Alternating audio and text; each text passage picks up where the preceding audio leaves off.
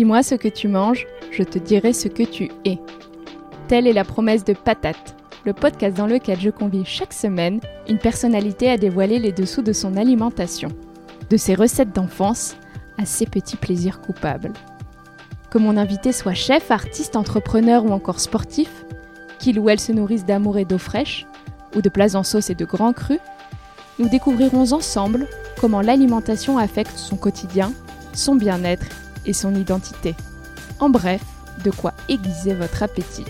Mon but C'est qu'à la fin de chaque épisode, vous puissiez repartir avec un éclairage nouveau sur mon invité et des réflexions à tirer sur votre propre alimentation. Et moi, c'est Alice Tuyette. Vous pouvez en savoir plus sur mon Instagram, at Alice Tuyette, Alice T-U-Y-E-T, tout attaché. Bienvenue sur Patate, saison 2, épisode 19. Avant de vous présenter mon invité, je tenais à m'excuser auprès de vous qui m'écoutez pour le rythme complètement décousu de mes publications depuis quelques semaines. Le coronavirus chamboule tout. Je ne peux pas vraiment vous donner de la visibilité alors que je n'en ai pas moi-même. Et il n'est pas simple d'organiser des interviews avec les conditions sanitaires qui me semblent être appropriées. Aussi, je me vois mal interviewer des personnalités qui sont aujourd'hui accaparées par la survie de leur entreprise. Je pense à tous ceux qui galèrent dans le monde de la restauration au sens large. Ils ont bien d'autres choses à penser qu'à mes petites questions. Je publie donc quand je peux, dès que je peux, je vous le promets. Je reçois aujourd'hui un chef pâtissier, mais qui est aussi chef cuisinier. Il est l'inventeur des desserts en verrine, et il est, selon Joël Rebuchon, que je cite, l'un des plus doués et les plus modernes de son temps. J'ai bien sûr nommé Philippe Conticini. L'immense pâtissier revient sur son parcours tout naturellement, sur la naissance du goût et son histoire de la créativité. Sa carrière est pour le moins semée d'embûches, mais toujours remplie de lumière. Philippe se livre à cœur ouvert sur ses blessures personnelles, son poids, la résilience enfin, alors qu'il a survécu à un an et demi d'hospitalisation et de soins intensifs. Et puis vous apprendrez que Philippe est l'un des seuls à pouvoir se targuer d'avoir dit non au plus grand chef 3 étoiles. Vous saurez pourquoi dans cet épisode. Désolé pour la qualité du son de cette interview, nous avons enregistré dans le labo du chef. Allez, je vous souhaite une excellente écoute. Merci pour vos notes 5 étoiles sur Apple Podcast. Ça m'aide énormément à faire connaître Patate et ça me touche beaucoup. Et n'hésitez pas à le dire au chef sur les réseaux sociaux si l'épisode vous a plu et même ému. Mon petit doigt me dit que ça pourrait bien être le cas.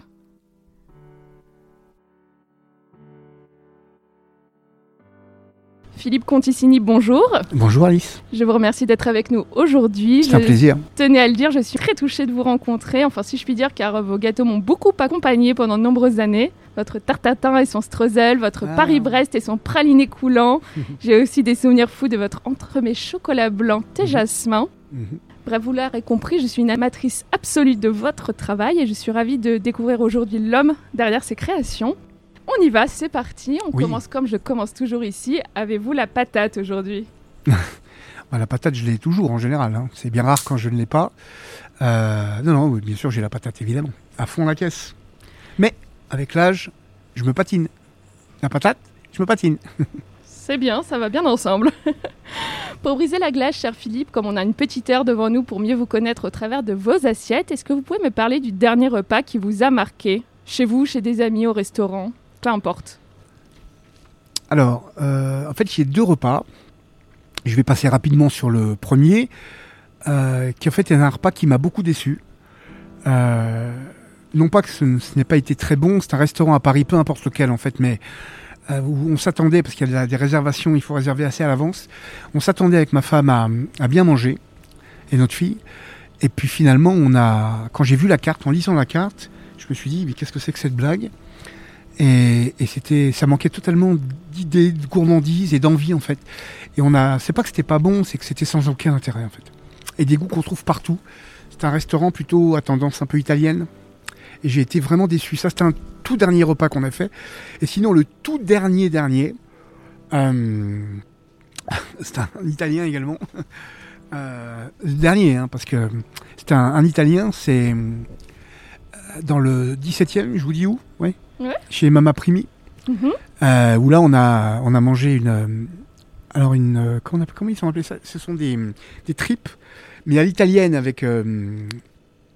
J'ai même envie de les manger là, tellement c'était mais gourmand, Une- avec de la tomate évidemment, avec la sauce tomate. C'était bon, mais c'était même du bonbon, tellement c'était bon. Et euh, ils ont été, ils ont fait fort là avec des tripes. euh, et, euh, et nous on aime ça avec ma femme, donc évidemment il faut aimer ça. Et puis voilà, après on a, on a mangé bien sûr des, des produits italiens, mais c'était surtout ce plat là qui a été. euh, Qui vous a marqué ah ouais, qui était assez incroyable de faire quelque chose aussi gourmand avec des tripes. Très bien. Alors Philippe, on va maintenant remonter les pendules dans l'émission. Où est-ce que vous avez grandi? Moi j'ai grandi alors d'abord à, à Choisy-le-Roi, puis ensuite à Vitry, beaucoup, Vitry-sur-Seine, jusqu'à l'âge de hum, 7 ans je crois. Et ensuite j'ai vraiment grandi jusqu'à la fin de mon adolescence à Villemomble, dans le 93, qui n'était pas encore le 9-3 à l'époque. Et, mes parents avaient un restaurant à Vitry, mais aussi à, à Villemomble, qui était le meilleur restaurant à l'époque de Seine-Saint-Denis. Ma mère était une des meilleures cuisinières françaises, reconnue comme telle en tout cas. Euh, et euh, ça s'appelait le restaurant du parc. Et j'ai grandi, j'étais biberonné à la nouvelle cuisine, vraiment. C'était la, c'était la cuisine de l'époque, c'était la grande mode et, et c'était une vraie révolution. Et, et ma mère s'est mise et s'est lancée dans la nouvelle cuisine. Donc voilà, avec mes parents restaurateurs, j'ai été biberonné à ça. Voilà. Et qui cuisinait à la maison? Vos Il n'y avait parents. aucun repas à la maison parce que mes parents travaillaient quasiment 7 sur 7. Il n'y avait que le dimanche soir de, de repos. Moi, j'étais un enfant un peu seul, donc euh, il n'y a jamais eu, pratiquement jamais eu aucun repas à la maison, même à Noël ou au jour de l'an, jamais. Jamais. Jamais. Mm, non. Et vous avez tenu des propos extrêmement émouvants euh, sur votre obésité enfantine. À 7 ans, vous pesiez déjà en effet 42 kilos, vous Mm. l'avez dit. 1m42, 42 kilos. ouais. Et je voulais vous citer Enfant, je grossissais du manque de mes parents. Mm. Vous parlez aussi de vous napper la gorge d'un torrent de matière grasse pour combler un vide. Vous avez des souvenirs extrêmement vivaces de ce mal-être que l'on sent extrêmement profond quand même de cette enfance? Bah, C'est-à-dire que j'étais euh, des souvenirs, mais j'en ai plein d'ailleurs, je les ai expliqués, euh, exprimés, pardon. euh, alors pas tous évidemment, mais assez précisément dans un livre. Euh, et, je tiens juste à dire que dans ce livre, en fait, le but c'était pas d'exprimer ce mal-être, c'était simplement d'expliquer. pour moi, la grande question, c'est est-ce que l'on est, pas moi, hein, tout le monde, ce que l'on est parce qu'on a vécu ce qu'on a vécu ou parce que si par exemple on devient un grand journaliste ou un grand écrivain, ou un grand cinéaste, ou un grand pâtissier, ou un grand ce que vous voulez, quel que soit le corps de métier, est-ce que parce qu'on a été ce qu'on a été, ou parce qu'on a vécu ce qu'on a vécu, ou parce qu'on est né avec quelque chose, un talent C'est une vraie question. Vous voulez dire ce qui relève de, de l'inné, du, du conditionnement et de l'expérience. voilà. Et, exactement. Et, et ça, évidemment, j'ai pas la réponse, et je l'aurai jamais. Mais hum, et je l'ai pas écrit pour exprimer ce mal-être, même si c'était important de le dire, mais pour exprimer tout un parcours, y compris l'enfance, euh, que j'ai plutôt subi, évidemment. Euh, je n'ai pu actionner qu'après, euh, pour en fait arriver à toute cette créativité. Il y a forcément un, rapport important de cause à effet. Oui, important de cause à effet, c'est évident. Et c'est pour ça que j'ai écrit ce livre, c'est pour parler de créativité en fait. Après, j'ai peut-être pas assez bien exprimé ce, cet état-là, mais c'est pour ça que je l'ai écrit. Oui, j'étais un gamin euh, en même temps heureux et en même temps malheureux, quoi. Parce que j'ai- je vous l'ai dit, j'étais toujours tout seul, donc euh, tout seul. Mon frère, mon frère en plus avait 7 ans de plus que moi. Donc, oui, ce qui euh, fait bah, beaucoup il- d'écart. Bah oui, c'est beaucoup d'écart, donc il n'était pas là. Donc voilà, j'ai. Et comment est-ce que vous faisiez pour vous nourrir? Vous, vous mangiez en cachette? Bah, Vous non, voliez de la nourriture Ah Vous picoriez au restaurant? Ah c'était comment? Non, non, pas du tout. Ma mère, elle remplissait le frigo. J'étais seul le soir à la maison. Donc, euh, elle remplissait le frigo. Bah, je mangeais. euh. Ce qui est important, en fait, c'est pas tant. Bien sûr, je mangeais mal, euh, trop, un peu n'importe comment. Mais c'est pas ça qui est important. Ce qui est important, pour moi, le plus marquant, je me souviens, par exemple. euh, je me souviens plus très bien de quelle époque, quelle année, évidemment, mais je devais avoir 12, 13 ans, 4 13 ans, quelque chose comme ça. Je regardais La planète des singes, c'était un feuilleton à la télé. Ça, je m'en souviens. J'étais assis, il y avait un grand fauteuil, mes parents avaient un, un salon qui était sympa. Et je regardais la télé, je me faisais les sandwichs.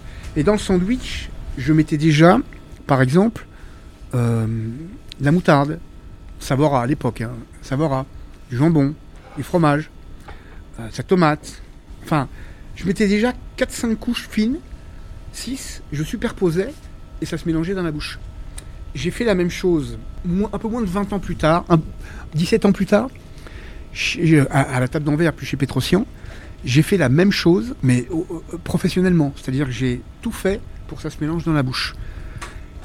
Ça, c'est quelque chose qui m'a toujours impressionné. C'est-à-dire je l'ai fait petit, comme ça, et je le refais volontairement, sans penser d'ailleurs à ça, beaucoup plus grand et professionnellement. Ouais, c'était extrêmement intuitif au la départ. La verrine, par exemple, c'est exactement ça. Vous comprenez? Ça, c'est quelque chose d'incroyable. Comment j'ai pu faire ça dans les sandwichs quand j'avais 12-13 ans? J'ai fait sans jamais y penser. Quand j'ai créé la verrine en 94, j'ai fait exactement la même chose. Quoi. C'est incroyable. Ça, ça m'a toujours enfin, interlopé, quoi, vraiment. Et vos parents étaient cuisiniers? Enfin, votre mère Ma mère était cuisinière, mais au début, elle n'était pas. Euh, mes parents, ils... en fait, mon père était la locomotive et euh, lui, il a vite compris euh, en fait, il voulait sortir de sa condition. Mes parents ont eu une enfance pourrie, tous les deux. Extrêmement pourrie. Terrible, même. Et euh, voilà, donc il travaillait beaucoup. Il a vite compris un peu ce qu'il fallait faire pour. Euh, et vite compris qu'en restauration, il pouvait gagner de l'argent. Donc ils ont commencé par un routier, ma mère s'est mise à apprendre, et puis voilà, petit à petit, elle a appris et elle est devenue euh, bah, une très bonne cuisinière. Elle a rencontré plein de cuisiniers aussi, qui lui ont appris. Mais vous, pourquoi la pâtisserie? Pourquoi les gâteaux? J'ai commencé à en faire, je devais avoir 11 ans, je ne sais plus exactement quel âge, mais je devais avoir 11 ans. Euh, c'était facile pour moi, mais ma, mère avait des bouquins, le nôtre, je m'en souviens, Gaston le nôtre, et voilà. J'ai eu envie de faire un gâteau un jour. Et j'ai demandé à ma mère si je pouvais cuire de la génoise dans le four. Alors attention, ce que tu vas faire. Le service venait de terminer un dimanche après-midi, et voilà. Et puis après, ben ça m'a. En fait, on m'a dit que c'était bon. Je pense que ça ne devait pas être très bon. D'ailleurs, c'était avec du praliné, une crème pâtissière au praliné. Mais on m'a dit c'est bon.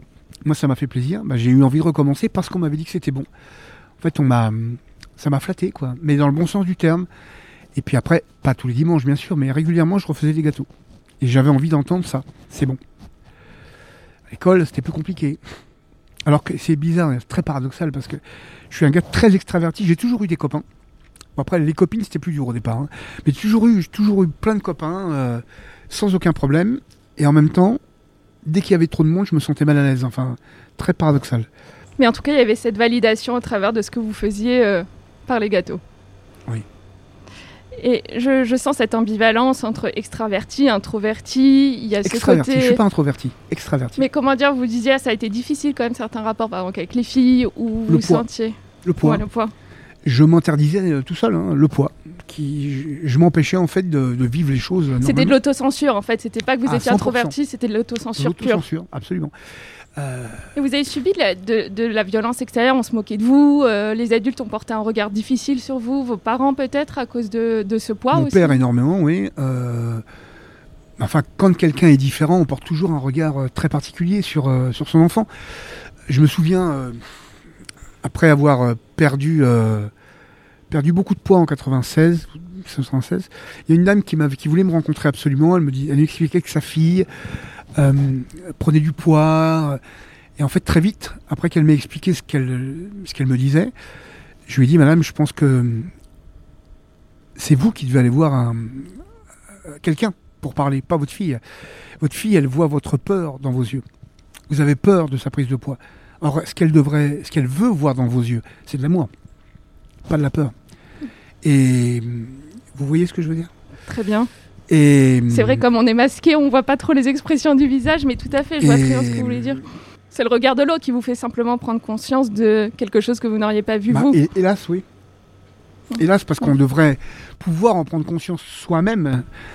Quand on est petit, c'est compliqué, mais, euh, mais en fait, on, on, ne grandit pas, on n'a pas la conscience assez éveillée, on grandit pas comme ça. Donc, euh, c'est souvent, presque toujours, le regard de l'autre plus rarement euh, tout seul qu'on prend conscience des choses. Comment vous avez trouvé les, ressources pour avancer malgré tout? Parce que vous le dites, il y a eu ce regard très dur qui a été porté sur vous, par votre père notamment. À quoi vous êtes-vous rattaché? J'ai toujours eu envie de vivre et j'ai une folle envie de vivre, quoi, toujours. Pas, de phase de dépressive alors euh, à l'adolescence, à cette époque de construction qui est jamais. compliquée? J'ai des moments très durs, ça peut durer deux jours, quatre jours, une semaine, des moments très très durs. Ça, comme tout le monde, j'en ai eu comme tout le monde, plein, ni plus ni moins d'ailleurs. Euh, mais, mais par contre, non, jamais, jamais, jamais j'ai eu envie de, je sais pas moi, de me suicider, jamais, jamais. Non, non, j'ai toujours, j'ai envie de vivre, quoi. Vraiment. Ça, c'est quelque chose que j'ai en moi et j'ai, euh, je suis très, je suis résilient, profondément résilient. Et puis vous êtes presque un survivant parce que vous êtes passé par des étapes extrêmement difficiles dans votre vie. En 2010, vous avez été hospitalisé pendant plus d'un an et demi. Pour vous avez été en soins intensifs. Pour une erreur médicale, c'est important de le dire. hein. Ouais. Oui, vous avez été opéré 35 fois, je crois, Oui. euh, Enfin, d'abord une fois, et- enfin, à la suite d'une opération de bypass. C'est Voilà, donc l'opération pour rappeler aux auditeurs qui a qui a, raté. qui a raté, hein. qui a pour but de réduire le volume de l'estomac. Et en fait, c'est une opération qui a raté. Le bypass, non. Le bypass, c'est pas la réduction de l'estomac. La réduction de l'estomac, c'est autre chose, c'est un autre nom. Le bypass, c'est simple, c'est, c'est comme son nom l'indique, bypass, c'est-à-dire c'est enlever un morceau d'intestin pour que la nourriture passe beaucoup plus vite et qu'on absorbe beaucoup moins de calories. Et euh, alors moi, je vous fais euh, comme ça un cours, hein, et de façon succincte, mais euh, et voilà, donc l'opération a raté. Après tout, c'est pas grave, c'est surtout qu'il a il a fait des graves erreurs après, oui. Ça m'a, ça m'a coûté un an et demi, euh, bah, deux ans, avec presque deux ans, pas tout à fait, avec la rééducation. Euh, et 35 opérations, euh, deux mois de coma, six mois de réa, l'enfer. Quoi. Ça a changé votre regard radicalement sur votre vie? Ça m'a permis de prendre conscience d'abord que j'avais beaucoup de courage, beaucoup, et que en fait je ne m'en rendais pas compte avant. Il n'y a pas très longtemps, il y a une, ancienne euh, infirmière de réa que vraiment que j'aimais beaucoup, que j'avais invitée à un atelier. Et, euh, quand, on s'est vu, elle m'a parlé, elle m'a parlé de plein de choses. Bien sûr, elle m'a reparlé de la réa quand j'y étais. Et elle m'a dit, mais c'était impressionnant votre envie de vivre et votre à quel point vous vous êtes battu. Euh, c'est impressionnant. Elle m'a dit c'était impressionnant. On en parlait avec les infirmières. Ça, je me rendais pas compte. Vous voyez, c'est elle qui m'a, ma femme, me l'a dit. euh, quand je suis arrivé à, à Bichat, on a dit à ma femme, euh, il va, il va partir quoi. Dites-lui au revoir, appelez vos amis parce que c'est fini. Donc je devrais plus être là en fait. Ouais, Il y, a- il y a une force incroyable, au fond. Et celle-là, je l'ai depuis que je suis tout petit. C'est pas, elle n'est pas venue comme ça. Alors elle s'est, elle s'est peaufinée, elle s'est peut-être euh, renforcée avec l'âge, mais j'ai toujours été comme ça, même petit. Je me souviens avoir euh, intervenu dans des bagarres pour empêcher un plus grand de taper un plus petit. Euh, c'est arrivé plusieurs fois. Je me souviens, alors que je déteste me battre. Vous voyez, je, mais vraiment. Et donc c'est ouais, quelque chose que on a chacun des choses en soi, tout le monde. Bah, ça, je l'ai en moi depuis longtemps, depuis tout petit, quoi. Et sur le podcast, j'ai aussi eu la chance d'interviewer Guy Carlier, Oui. dont la vie a été rythmée par la boulimie. Il disait que les crises boulimiques étaient le seul moyen de le calmer, de le plonger dans un état second, où il était anesthésié de tout, de lui-même, de la vie, du monde, de tout ce qui, ce qui lui pesait. Est-ce que c'est ce que vous ressentiez Non. En fait, euh, j'ai entendu Guy Carlier, c'était très intéressant d'ailleurs. Mais Guy Carlier, comme beaucoup d'autres, quand il a parlé, quand il parle ou quand il a parlé de ce qui lui est arrivé, il a dit c'est comme ça, on est comme ça, quand on est gros, on est comme ça. Non, lui était comme ça, lui ressentait les choses comme ça. Et même si, bien évidemment, il y a des choses qu'il a dit dans lesquelles je me suis retrouvé, euh, non, tout le monde est différent. On est tous différents. Il aurait dû parler beaucoup plus pour lui de ce que lui a ressenti. Et, il a quand même beaucoup généralisé euh, son discours. Vous voyez, ça, je pense pas que ce soit euh, juste, tout à fait juste. Même si c'est pas complètement faux, c'est pas juste. Euh, non, j'ai pas ressenti les choses comme lui. Bien sûr, j'ai beaucoup mangé. Si j'avais pas mangé, je n'aurais pas grossi. hein. Ce qui est important et ce qui est intéressant, c'est de comprendre, c'est d'essayer de comprendre pourquoi un gamin qui n'a aucune raison de prendre du poids, aucune. Jamais dans la famille quelqu'un a, eu du poids, jamais. Pourquoi un gamin prend du poids? Il n'y en a aucune raison. Pourquoi un gamin, je sais pas, que ce soit du poids ou autre chose, pourquoi un gamin à 12 ans va, se mettre à prendre de la coque? Vous voyez, de la coque, enfin, c'est hallucinant quoi. À 12 ans, on prend pas de la cocaïne. Pourquoi un, petit garçon, une petite fille euh, va se mettre à avoir des rapports sexuels à 11 ans. Enfin, c'est euh, volontairement, je veux dire. hein. C'est enfin, c'est incroyable quoi. Ça devrait pas arriver. Pourquoi tout ça? C'est ça qui est incroyable. Pourquoi ça arrive? C'est après, euh, évidemment qu'il y a eu des moments où j'ai mangé beaucoup, bien évidemment. Sinon, j'aurais pas grossi. Impossible. Il y a eu des moments où j'étais malheureux, malheureux. Entre euh, 92 et 93, par 1992-93, c'est une année compliquée pour moi. Où là, j'ai pris beaucoup de poids. Voilà, il y a eu des moments très durs, bien sûr. Mais j'avais pas cette euh, sensation que lui a expliqué, quoi, d'état second. Non, pas du tout. Par contre, je m'aimais pas beaucoup à un moment donné de ma vie. Ce qui est euh, finalement assez logique. Vous vous aimez aujourd'hui? Ah oui, oui. Bah, depuis bien des années déjà. Puis je suis heureux dans ma vie. J'ai, euh, malgré mon poids, hein, j'ai une femme euh, magnifique. euh, ça fait 25 ans qu'on est ensemble quand même. Vous vous rendez compte qu'en 25 ans, on s'est pas engueulé une seule fois? On ne Non, je ja- crois pas. Bah, si je vous le dis, madame. Pourquoi voudriez-vous que je vous mente? J'ai aucun intérêt à vous mentir. Je, on s'est jamais engueulé une seule fois. On a été en désaccord plusieurs fois, mais jamais, jamais on s'est engueulé. Et jamais un mot plus haut que l'autre en 25 ans. Jamais. Nous, tous les soirs, on est dans les bras l'un de l'autre, tout le temps, tout le temps, tout le temps, tout le temps. Ça fait 25 ans. Non, je suis un mec très heureux. J'ai une fille. euh, on a une fille, pardon. Nous avons une fille qui est. euh, bah, qui tout va bien. Donc, euh, tant qu'elle est en santé, tout va bien. Qui vit maintenant. qui vit plus avec nous, hein, qui a son studio et. Qui, qui est parti, qui s'est envolé, quoi. Et non, je suis heureux. Très content. Et dans la vie professionnelle, est-ce que ça vous a posé problème de créer des gâteaux quand on a un rapport compliqué à l'alimentation? Non, jamais. Jamais. Non, ça c'est deux choses différentes en fait. Quand je, quand je me mets en mode euh, travail, en fait il y a Philippe. Philippe avec euh, tous les problèmes que j'ai pu avoir, qui a pu faire que j'ai mangé, des fois n'importe comment, des fois à n'importe quelle heure, etc. Et puis il y a, il y a, je sais pas pourquoi en fait, cette euh, sensibilité extra euh, extra poussée, je sais pas le mot, je l'ai pas dans, dans la bouche. mais- Exacerbé. ouais, très exacerbé, euh, très exacerbé, euh, qui a fait que j'ai énormément créé et, et- et jamais, quand j'étais, je suis dans mon travail, j'ai quelques rapports que ce soit avec la nourriture, quoi. À aucun moment. Au contraire, c'est un moyen euh, d'expression pour moi, total. Et depuis toujours, presque toujours, presque toujours. Euh, depuis que j'ai pris conscience, en fait, de à quel point j'aimais et je suis devenu passionné par la pâtisserie ou par la cuisine, par le travail du goût en général. Non, c'est autre chose. Je me mets en mode euh, réflexion, création.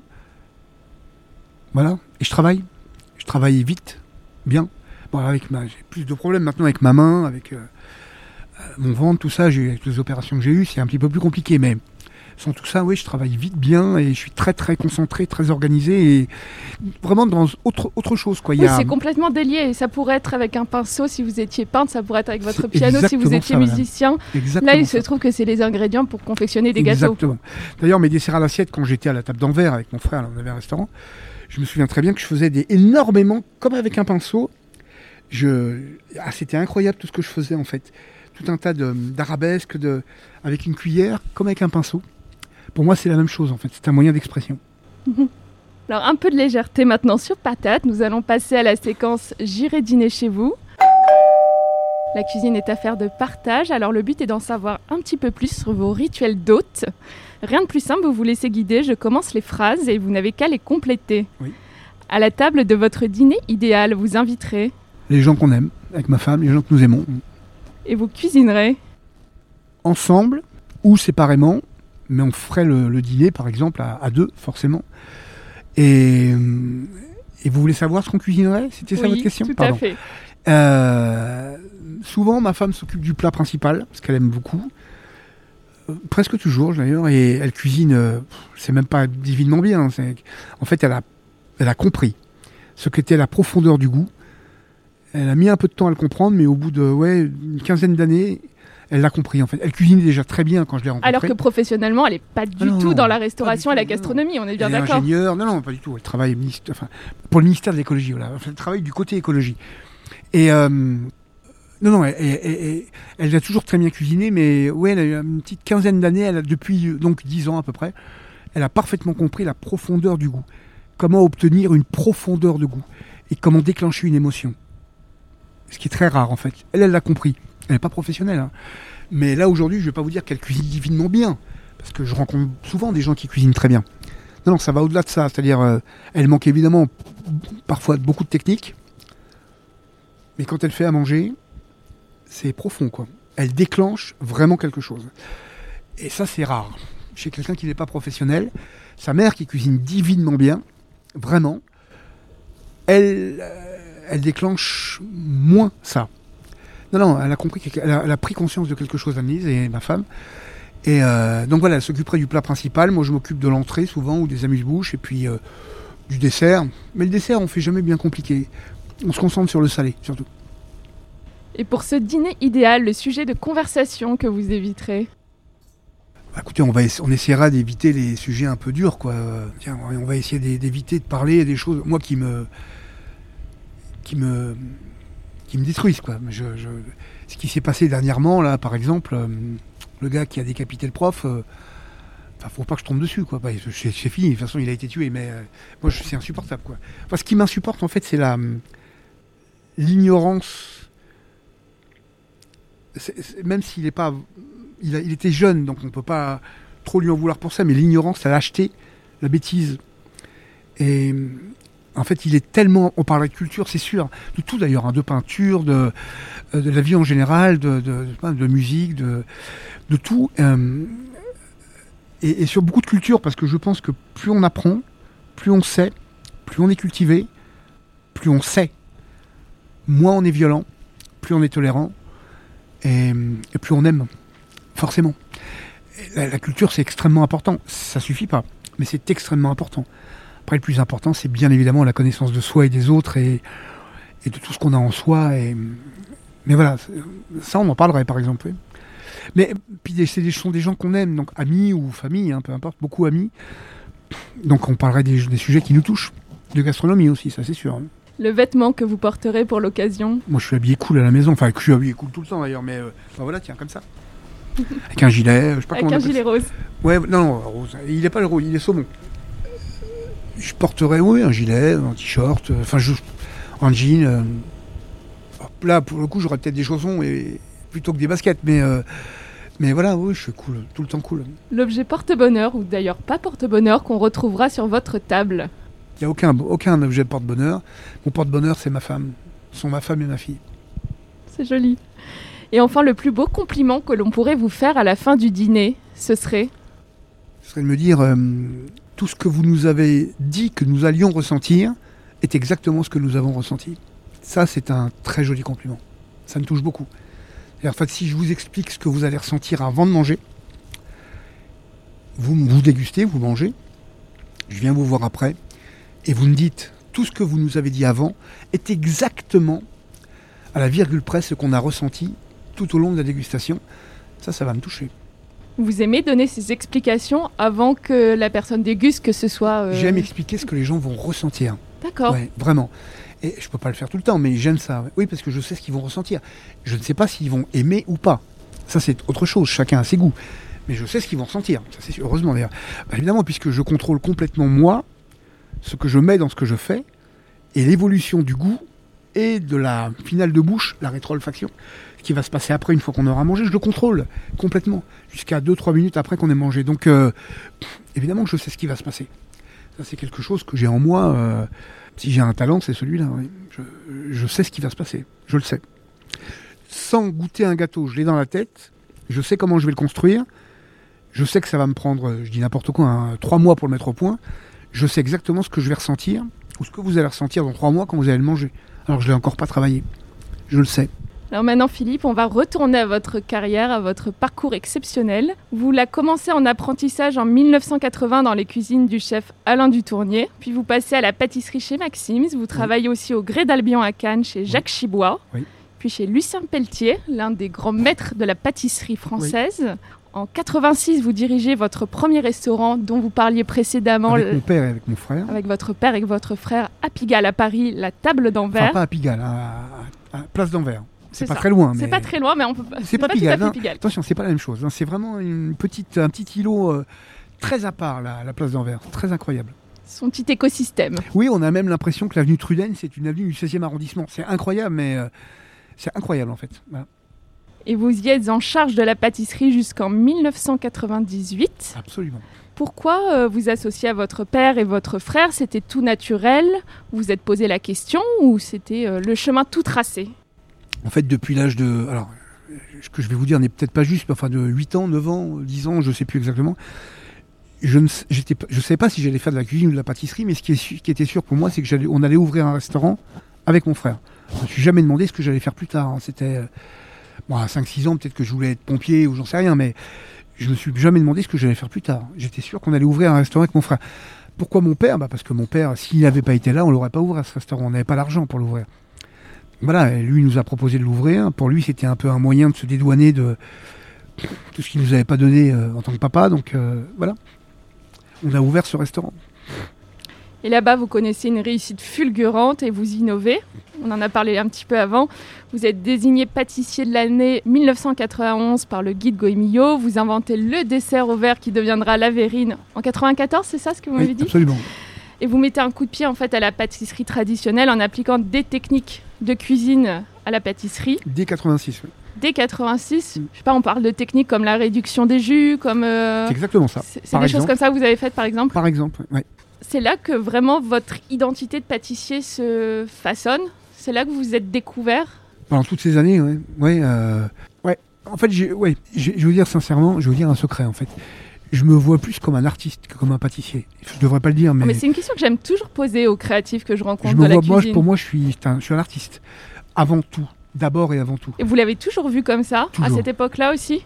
Je le suis, je le, l'exprimais Oui. pas de la même manière. Oui, vous le cérébralisez ensuite, Voilà, à posteriori. Ouais. Et euh, mais, mais je le vois comme ça. Après, bien évidemment, je suis un artisan. Je, bien sûr, je suis un artisan, je suis pâtissier. Et pour moi, je fais de la cuisine, c'est la même chose. Quoi. Je, pour moi, c'est pareil. Hein. Cuisine, pâtisserie, les techniques sont pas les mêmes, mais c'est pareil. Je, oui, je me vois comme un artiste. C'est, ce sont des moyens d'expression pour moi. Si je m'exprime pas, ça, c'est quelque chose d'important pour moi. Si je m'exprime pas, ça ne m'intéresse pas. Enfin, Par exemple, pour ça que je n'aurais jamais pu être meilleur ouvrier de France, quoi, parce qu'il faut une grande technique. Mhm. Et la technique, moi j'invente mes techniques. Vous voyez, je me sers des techniques que j'ai apprises, mais j'en invente plein. L'important c'est d'avoir de la technique. Qu'on ait la technique qu'on a apprise, celle, celle de la pâtisserie comme on, on la connaît, ou celle qu'on invente nous-mêmes. Des pâtissiers qui n'ont, qui n'ont que peu de techniques classiques et qui en ont beaucoup, mais à eux. L'important c'est d'en avoir de la technique, Mhm. quelle qu'elle soit. Et de pouvoir s'exprimer. Donc si je m'exprime pas, j'arrête la pâtisserie. Ça, c'est un discours qui plaît pas trop, ça, évidemment, mais dans un certain pâtissier, mais, mais c'est la vérité. Donc, euh, oui, je suis plus artiste qu'autre chose. Ouais, vous construisez votre chemin. Depuis longtemps, ouais. Sans m'en rendre compte déjà au début, mais oui, oui, absolument. Que se passe-t-il à la fin, en 1998 Pourquoi est-ce que ça s'arrête? Parce qu'on n'est plus d'accord avec mon frère, tout simplement, et voilà, je- on n'est plus d'accord du tout, quoi. Du tout, du tout. Moi, je, je veux, on a une étoile Michelin déjà depuis pas mal de temps. Je veux euh, écarter les tables, euh, donner aux gens le maximum de ce qu'on peut leur donner. Je veux leur bien-être, quoi. Mon frère, lui, il veut gagner beaucoup d'argent, ce qui est normal, hein, mais il a une vision, euh, voilà, plus, beaucoup plus. euh, Commercial Ouais, mais commercial c'est bien, mais commercial, en fait, donner c'est pas son truc quoi. Là, on n'est pas du tout euh, sur la même longueur d'onde. hein. Donc forcément, on voit pas du, voit plus du tout les choses de la même manière quoi. Donc euh, ça n'a plus aucun intérêt pour moi de, de continuer avec lui quoi. Donc j'arrête. Ça n'avait plus de sens pour vous de Plus aucun. travailler de cette Ce qui manière-là était triste d'ailleurs, très triste parce que pour moi, je nous voyais euh, bah, avoir un jour trois étoiles Michelin et travailler ensemble jusqu'au bout quoi. Et pour vous, tous les deux réunis, vous aviez les capacités, le, le talent, les ressources pour atteindre euh, les trois étoiles Michelin Si vous Sincère- aviez eu la sincèrement, volonté sans aucun problème. Tout le monde nous le disait, tout le monde. Tout le monde, toute la presse, les clients, tout le monde. J'en suis convaincu, mais c'est comme ça. Hein, c'est... Est-ce qu'il y a eu du gâchis? Oui. Est-ce que c'est dommage? Est-ce que c'est dommageable? Oui. Est-ce que c'est dommage? Euh, C'est la vie, c'est comme ça. C'est comme ça. Et c'est terrible, hein, mais euh, c'est comme ça que ça devait se passer parce que parce qu'on est comme on est. Et... Alors, pas le sentiment d'un gâchis. Vous vous dites, après tout, c'est comme ça, il faut l'accepter. Il y en a eu, mais j'ai pas ce sentiment de me dire quel gâchis, c'est terrible. Non, c'est comme ça. C'est comme ça. Je- je- on- moi, je vais pas vous dire, je regarde jamais le passé, je regarde l'avenir. Moi, je regarde partout, le passé, le présent, l'avenir. Le passé est important parce que c'est ce qui me permet d'être ce que je suis aujourd'hui. Donc, euh, mais en même temps, je m'a- m'apitoie pas sur mon sort, quoi. Je- J'essaye de. C'est pas que j'essaye, c'est que naturellement, j'essaye de. Enfin, je. Je grandis. C'est important, ça, de toujours, en fait. euh, c'est pour ça que je suis quelqu'un avec tous les défauts que je peux avoir, j'en ai beaucoup comme tout le monde, mais je suis quelqu'un de profondément contemporain, très contemporain, parce que j'évolue sans cesse, sans cesse. Ça se voit ou pas d'ailleurs, je parle de mon travail, hein. ça se voit ou pas, mais j'évolue sans cesse, sans cesse. Je cherche pas à évoluer, hein. j'évolue naturellement sans cesse. Je me dis pas, tiens, je veux être créatif. Je m'en fous. Créatif ou pas, je suis comme je suis et je me pose sans arrêt des questions, donc euh, dans mon métier, hein. dans la vie aussi, mais dans mon métier. Donc euh, j'ai- j'évolue sans cesse, quoi. Voilà. Et alors, après cette expérience, que faites-vous? Bah, écoutez, j'ai six mois, euh, oui, six mois, six, sept mois un peu compliqués parce que je repars un peu à zéro quand même, même beaucoup. Oui, même presque complètement. Et puis voilà, je rencontre Armen Petrosian, la maison Petrosian. Il ouvre un restaurant, bah voilà. Je suis conseil pour lui. Je lui fais sa pâtisserie, puis à un moment, il me demande de lui faire la cuisine. Au début, je refuse, puis après, j'accepte. Et puis, on est parti pour 4 ans, quoi. À Paris, puis à New York aussi. Voilà. Et, c'est une aventure incroyable, quoi. Là, je suis devenu chef, officiellement chef de cuisine.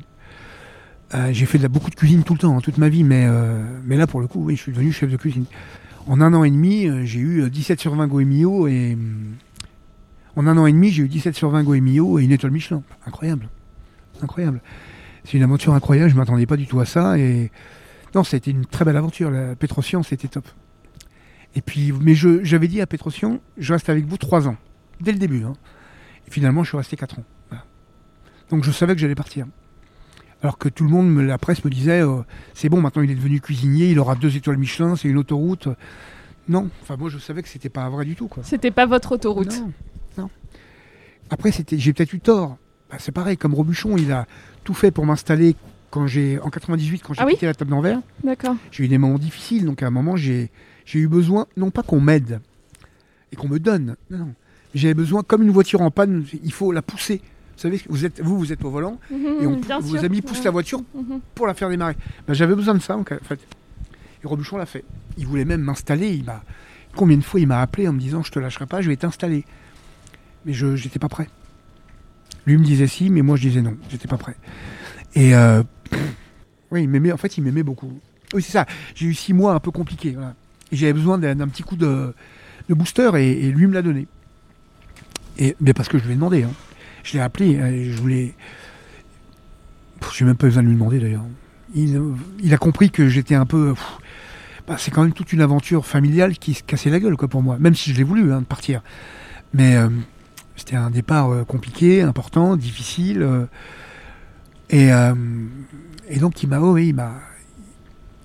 Il a été présent, quoi. C'était important. Putain, Robuchon, c'est. C'est Ouais, quelqu'un d'incroyable. Donc, euh, il est immense. donc qu'il ait été si proche de moi et qu'il ait tant voulu m'aider, j'ai accepté une partie de son aide, mais pas toute. Parce que voilà, c'est comme ça. C'était important pour moi. Et euh, quelle gentillesse il a eu, quoi. Quand, euh, me souviens quand il est venu manger chez Petrosian. Donc évidemment, j'ai refusé son aide pour être pâtissier, avoir ma pâtisserie. Je suis allé chez Petrosian, il est venu manger. Ce soir-là, ils étaient 6 ou 7, je crois. Je me souviens, j'avais limité le, nombre de couverts à 20 couverts. Ou 25 couverts, pour m'occuper de lui. Parce que je voulais le remercier pour tout ce qu'il avait fait. En cuisine, il a choisi ce qu'il voulait.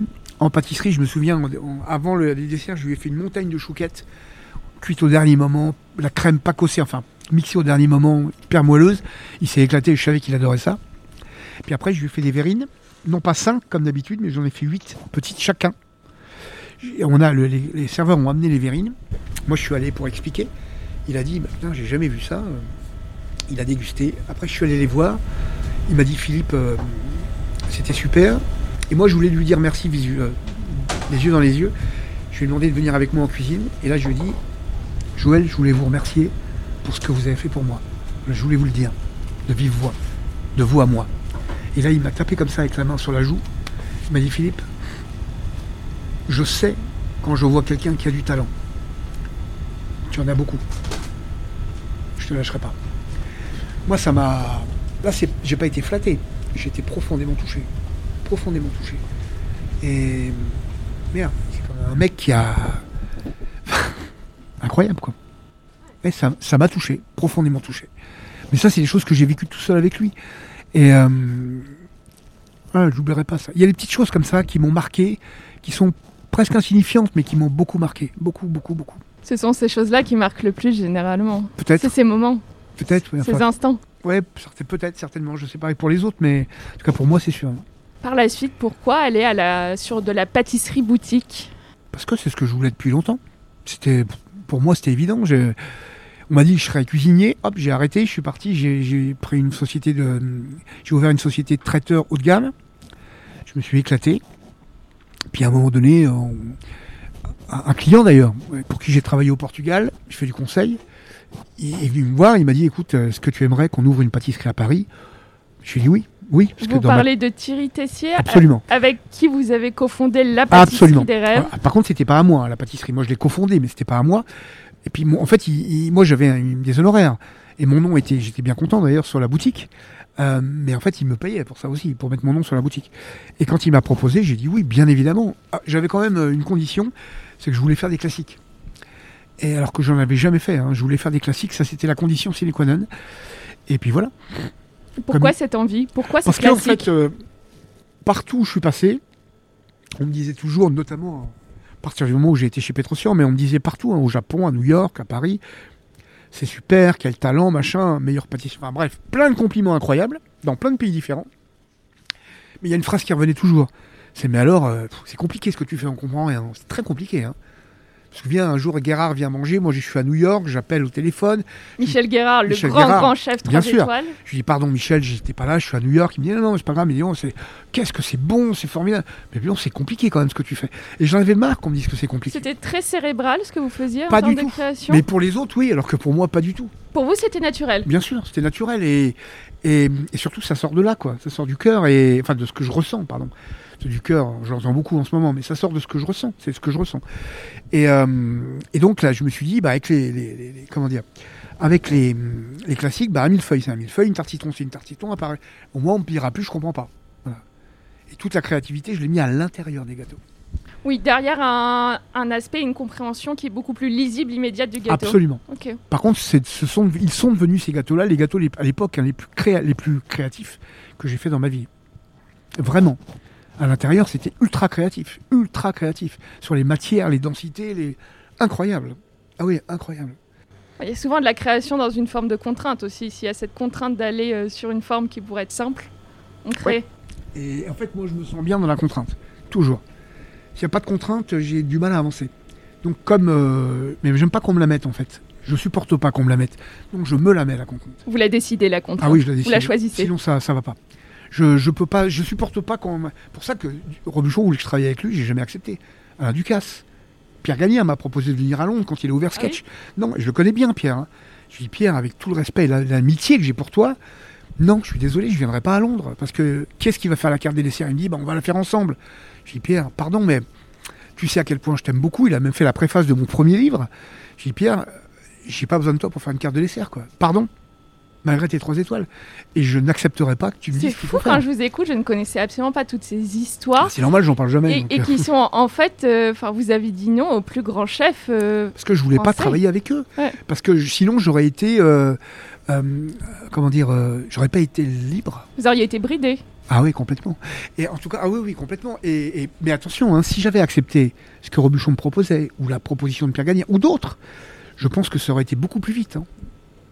Beaucoup plus vite. Ça aurait été plus facile pour moi. Donc j'ai choisi vraiment, sans m'en rendre compte d'ailleurs, hein, la, la difficulté, toujours. Et vos décisions, qui sont importantes, parce Elles que c'est des choix de vie, des choix de carrière.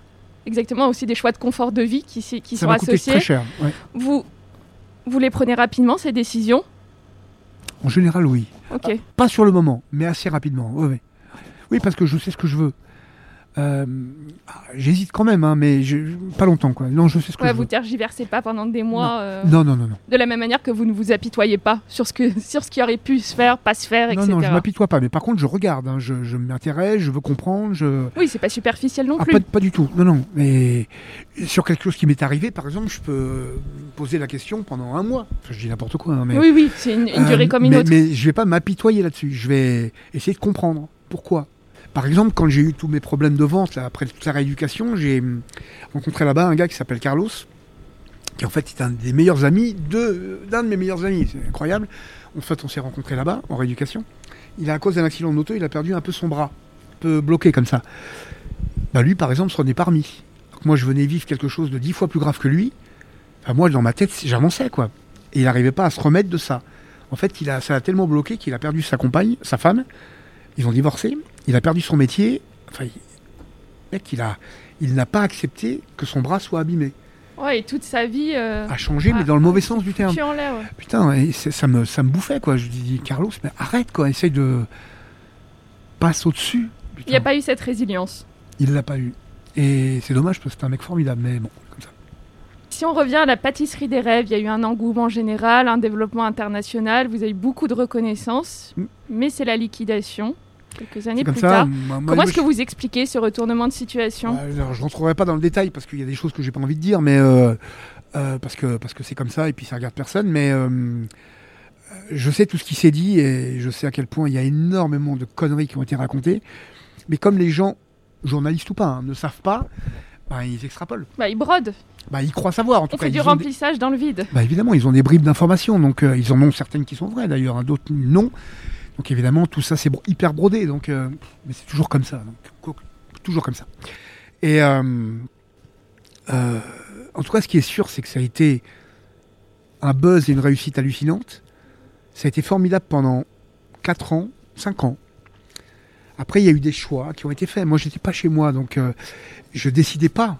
Il y a eu des choix de grosses quantités, vous voyez, de grosses quantités donc d'un matériel de grosse fabrication qui est rentré dans le labo et hum, moi c'était pas mon truc quoi donc euh, voilà puis après moi aussi j'ai fait des erreurs je pas dans un couple euh, on est on il y en a jamais un tout seul qui est, responsable il y en a toujours on est toujours responsable à deux hein. donc voilà je l'ai été aussi et hum, Thierry a fait des erreurs moi j'en ai fait euh, il y a eu des erreurs de et puis à un moment donné moi j'ai dit j'arrête quoi je, je m'en vais quoi voilà après, bah, ça a continué, puis après, ça a été liquidé. Mais ça, moi, j'étais plus, j'y étais plus depuis un an et demi déjà. Je m'en occupais plus, quoi. Oui, vous n'étiez plus dans le Non, navire. non, j'étais plus là-dedans. Je, suis parti. Mais j'étais sûr qu'il y, aurait des problèmes. C'était évident. C'était évident. Peu importe pourquoi, mais c'était évident qu'il y aurait des Oui, problèmes. peu importe les raisons, vous avez su, vous avez eu l'instinct, la connaissance, etc. Bah, de parce que partir. ça, ça se et... sentait. C'est comme quand j'ai quitté la table d'envers en 98, Mhm. j'ai dit à mon frère, tu te planteras. Hein, Tu te planteras parce que, parce que je savais bien comment il était. euh, tout ce qu'il faisait de pas bien, euh, même dans sa vie privée, ça regarde personne, mais voilà, il avait des. des- enfin bref, euh, c'était évident. Et cinq ans après, il a déposé son bilan. Et voilà, c'est. Mais bon, comme ça, c'est la vie.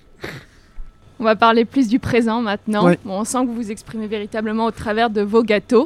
Vous savez, je commence l'introduction du podcast avec le fameux aphorisme de Bria Savarin qui est Dis-moi ce que tu manges, je te dirai ce que tu es. Ce qui est vrai. Est-ce que, avec vous, on pourrait dire Dis-moi quel gâteau tu crées, je te dirai qui tu es Ah, peut-être.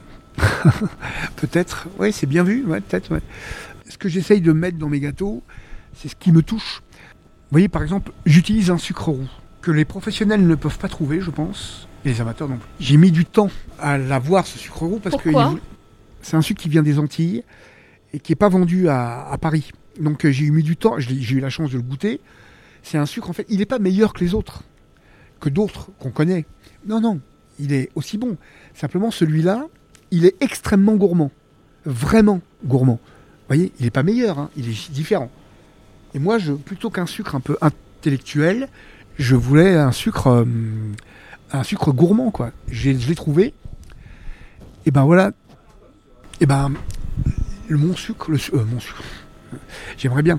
Le sucre, c'est l'image de ma pâtisserie, en fait. C'est quelque chose de très gourmand. Voilà. Et c'est ce que je veux mettre dans mes gâteaux, c'est ratatouille, quoi. J'essaye de faire passer les émotions, mais c'est pas, c'est pas simple parce qu'il y a le laboratoire entre les clients et moi, il y a euh, les gâteaux, moi je les fabrique pas ou très peu, quoi. Donc euh, je les fais fabriquer. Et une recette, c'est important, mais ce n'est qu'une recette. Ce que je ressens, c'est compliqué de le mettre dans une recette. J'ai la balance qui me sert à ça. Elle sert qu'à ça d'ailleurs, la balance. hein. Elle ne sert qu'à ça.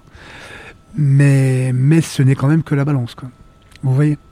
Donc je peux pas mettre 100% de ce que je suis. C'est pas possible, il y a le labo. Donc je sais que je vais perdre 20%. Les gens le verront pas, peut-être.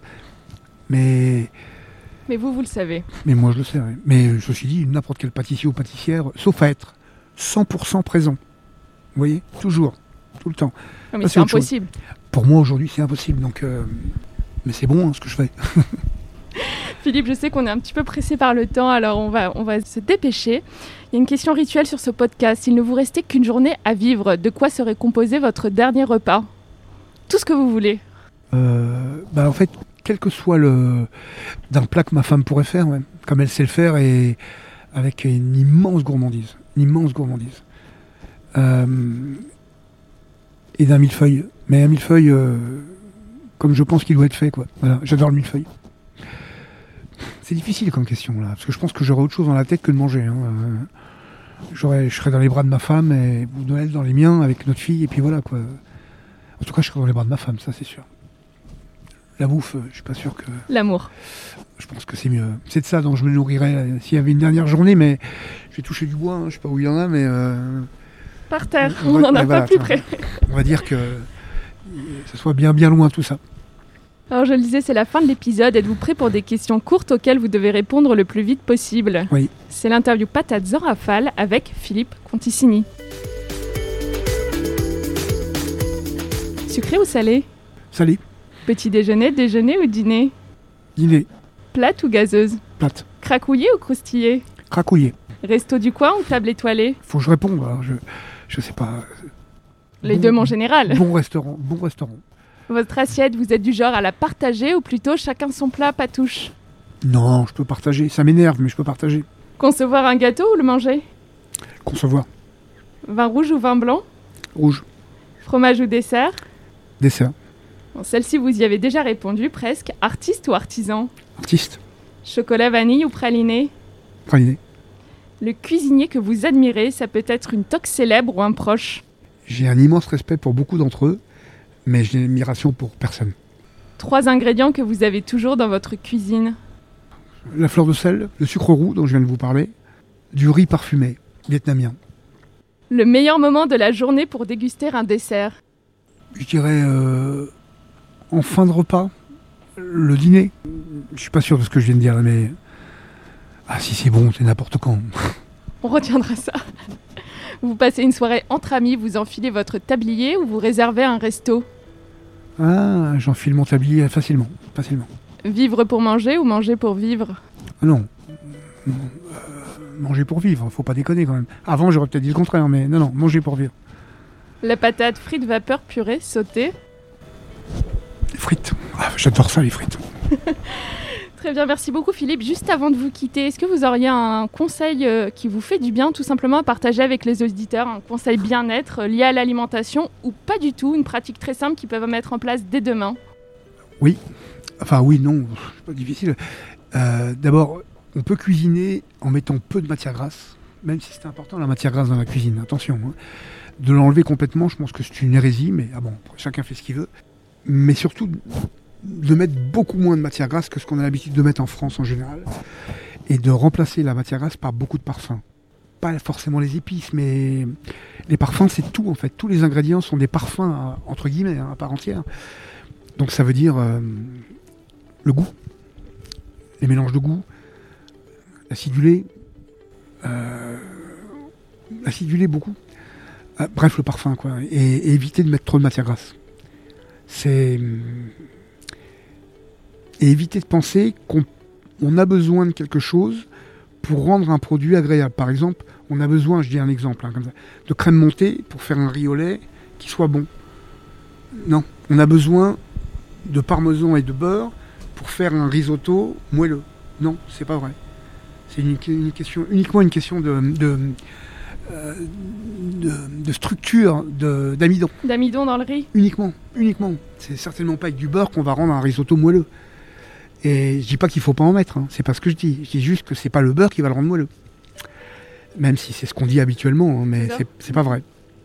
Et voilà, on n'a pas besoin de quelque chose pour faire un pour faire un produit euh, pour le pour le sublimer.